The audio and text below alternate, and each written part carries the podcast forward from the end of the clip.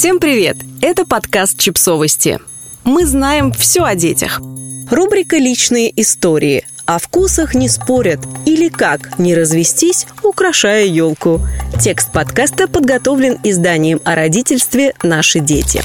Имеет ли для вас значение, как украшена елка к Новому году? Для меня имеет, и огромное. Что хуже, моему мужу тоже не все равно. Но совсем уж драматичной эту ситуацию делает то, что вкусы у нас прямо противоположные.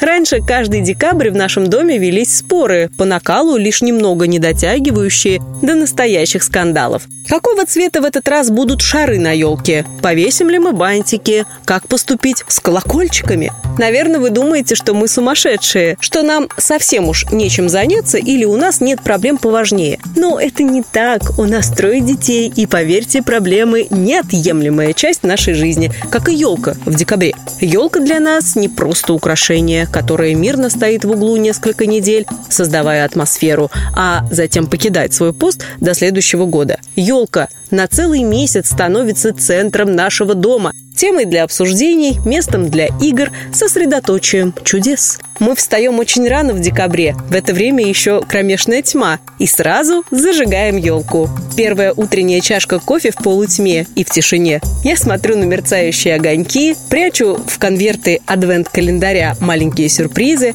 Такое утро дает мне силы пережить очередной трудный зимний день, справиться с проблемами.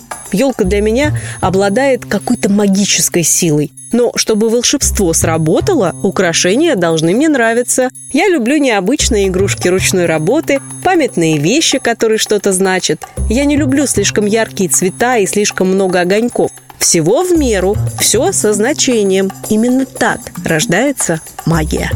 Мой муж, в свою очередь, словно вчера прибыл из царства Вилли Вонки. Его идеал – это взрыв цвета и радости. Побольше ярких шаров, леденцы, бантики, колокольчики, винтажные игрушки, ленты и кружево. Да, конечно, туда же. А еще печенье-леденцы на палочках и, главное, разноцветные гирлянды, создающие эффект полярного сияния. От такой красоты сказочное декабрьское утро съеживается, превращается в банальную дискотеку. Эльфы и феи в страхе уползают. Волшебные колокольчики перестают звенеть. Мне кажется, что я просто с утра пораньше пришла в торговый центр. Муж говорит, что в моих елках ему не хватает радости и праздника, что у такой елки ему хочется сидеть и плакать о несбывшемся, и волшебство угасает от тоски и монохромности. Сначала мы отказывались слышать друг друга, пытались продавать, спорили, доказывали, ссорились, старались склонить на свою сторону детей, вели борьбу остроконечников с тупоконечниками, пока однажды не поняли, что уничтожаем все волшебство своими руками. И неважно, как выглядит елка в этой ядовитой атмосфере, ведь дело уже давным-давно не в елке.